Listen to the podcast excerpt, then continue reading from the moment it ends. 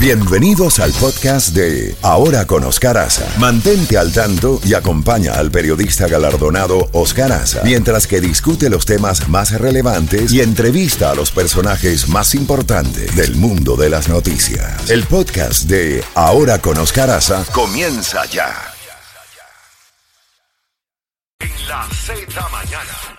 Z92 las 8 y 30 de la mañana y nos vamos a Cuba con Aymara Peña, periodista independiente en Santi Espíritu. Aymara era una de las periodistas independientes y activistas a los cuales el régimen cubano impidió viajar a la Cumbre de las Américas en Los Ángeles. Aymara, gracias por atender nuestra llamada. ¿Cuál fue la razón que le dio la dictadura para no dejarla ir a Los Ángeles? Buenos días. Buenos días para todos los que escuchan y bueno, eh, escucho con un poco de dificultad lo que me lo que me hablas, pero eh, la principal razón fue que eh, para ellos era muy digamos humillante, ¿no? En que la sociedad civil pueda participar y la principal razón es que no quiere que los cubanos podamos alzar nuestras voces y poder participar y hablar. Durante mucho tiempo para ellos ha sido muy, eh, muy difícil permitir o no, no permiten que los cubanos em, intercambiemos con, otro, con otras personas de otros países y que podamos salir al exterior y eso ha sido siempre eh, una de, su, de sus principales herramientas impedir la participación, impedir que podamos salgar de, salir de la isla y poder em, hablar y poder participar en eventos. En Cuba nunca participamos en nada, el gobierno siempre eh, nos recrimina, nos discrimina y fuera de Cuba pues ellos mm, intentan también hacer lo mismo. La cumbre fue un espacio o es un espacio en el que ellos no quieren que los cubanos participemos. Aymara, eh, ya que no te dejaron ir a Los Ángeles a exponer eh, tus ideas y tu punto de vista de la realidad de tu país, aquí lo puedes hacer con completa libertad. ¿Qué temas pensabas tratar en las reuniones que ibas a sostener en esa cumbre? Y si se te daban las oportunidades, como iba a ser, para que te expresara ante los medios de comunicación. ¿Cuál es el mensaje que llevarías o que tú llevabas a Los Ángeles?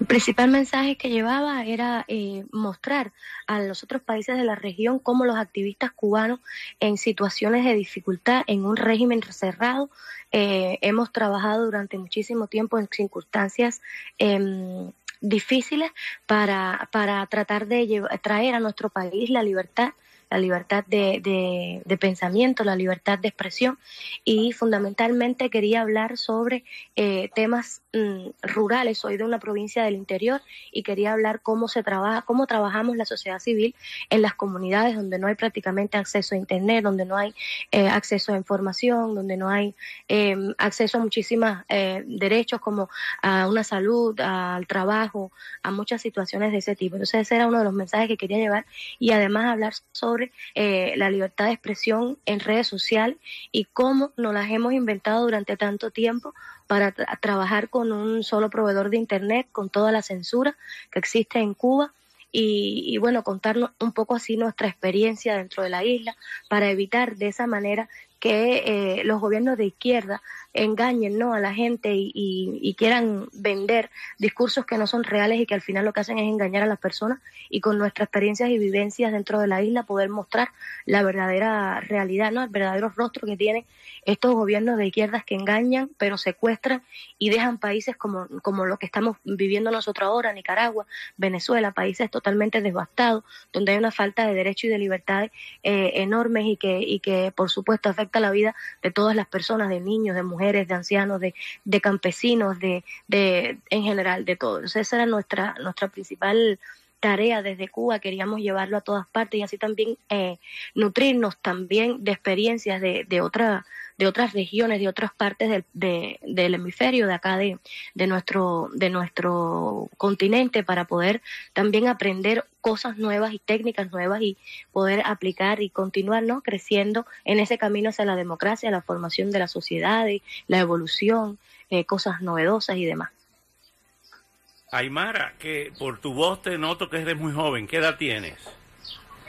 Tengo 33 años. 33 años, la edad de Cristo. Ahora bien, Aymara, evidentemente que tú naciste en la revolución, te formaste en la revolución. ¿Qué te lleva a asumir la actitud valiente que has asumido? Bueno, yo hace varios años soy activista dentro de Cuba. Yo he estado en la universidad cuando eh, los sicarios del régimen me sacaron de, mi, de la universidad y, eh, bueno, sufrí ese, ese acoso por pensar distinto, por querer hablar distinto. Eh, cuando uno nace en dictadura, uno a veces no percibe que está dentro de esa dictadura hasta que comienza a aprender cosas nuevas. Creo que me llevó eh, principalmente las preguntas. A veces las preguntas son más importantes que las respuestas, ¿no?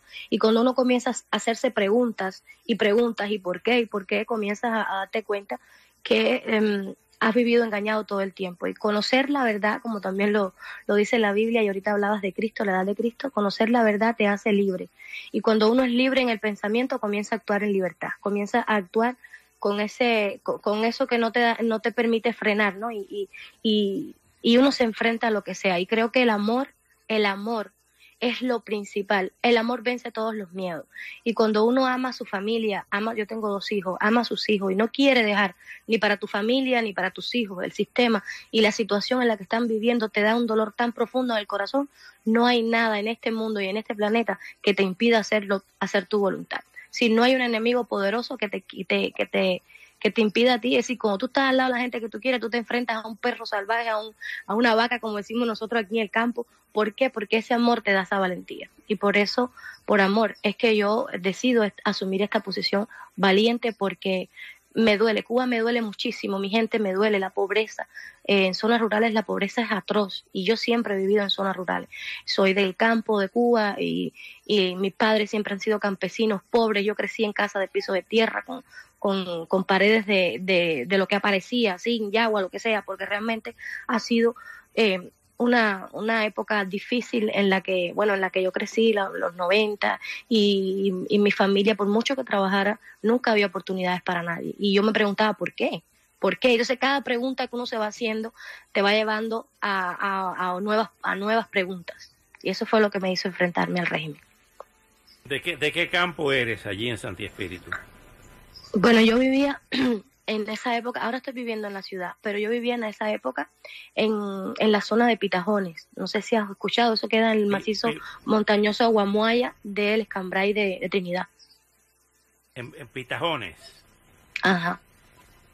Ahora bien, Aymara, descríbenos un poco cuál es la situación actual, eh, cómo es tu diario vivir, cómo consigue los alimentos, cómo consigue las medicinas para tus hijos cuando se enferman ¿Cuál es la situación real de la Cuba de hoy donde tú vives?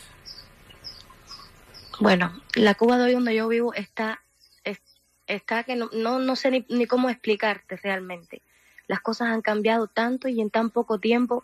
La gente creía que cuando en Cuba existían las dos monedas con el CUC y, el, y, y la moneda nacional, estábamos mal porque pagábamos 25 por uno. Realmente ahora la situación es crítica, crítica con la economía y para conseguir los alimentos mucho peor. Las cosas han aumentado de precio alrededor de cuatro o cinco veces lo que costaban y, y realmente el gobierno hizo un, un, cambio que dejó a muchas personas eh, en, en, total desventaja, en total desventaja, sobre todo los sectores que trabajan con el Estado porque no ganan lo suficiente y, y bueno, salir a la calle para encontrar arroz, para el arroz no, no, no lo hay en ninguna parte, eso es todo mercado negro. No hay ninguna no hay parte para encontrar. No, no, no, eso es mercado negro todo. Eso hay que ir, hay ir con alguna persona que, que, que, vamos a decirlo así de esa manera, quizás la gente no lo entienda bien, pero que se lo ha robado de algún sitio y lo está vendiendo. Y eso es mercado negro, y es de ahí donde nosotros los compramos, porque el arroz, no, la gente que cosecha arroz lo cosecha de subsistencia. Entonces la carne mmm, casi a 250, 300 pesos eh, una libra de carne, que eso no da para una comida, una familia de cuatro personas. Entonces, eh, es así, así estamos viviendo realmente, no hay, no hay, no hay de nada en ninguna parte. Entonces, ese, ese es el día a día que nosotros nos enfrentamos cada mañana.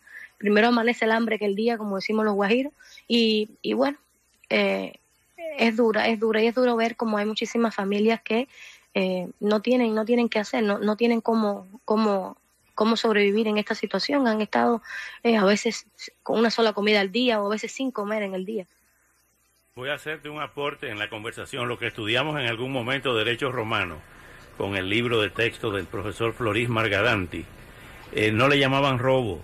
Eh, en la época en que había mucha pobreza en Europa, cuando una persona, muchas veces un siervo de la gleba, eh, se robaba un, un, un pote de leche eh, o un recipiente de leche para sus hijos que no tenían que comer, no se llamaba robo, sino justa compensación. Te regalo ese, ese adjetivo para los que están buscando ah, comida para subsistir eh, en las familias cubanas. No es robo, es justa compensación. Aymara, te agradezco muchísimo estos minutos. Espero en algún momento, algún día, conocerte en persona por tu valentía y por tu claridad de pensamiento eh, y de darte un abrazo. Hasta una próxima. Muchas gracias. Muchas gracias. bueno, Aymara Peña, brillante joven cubana.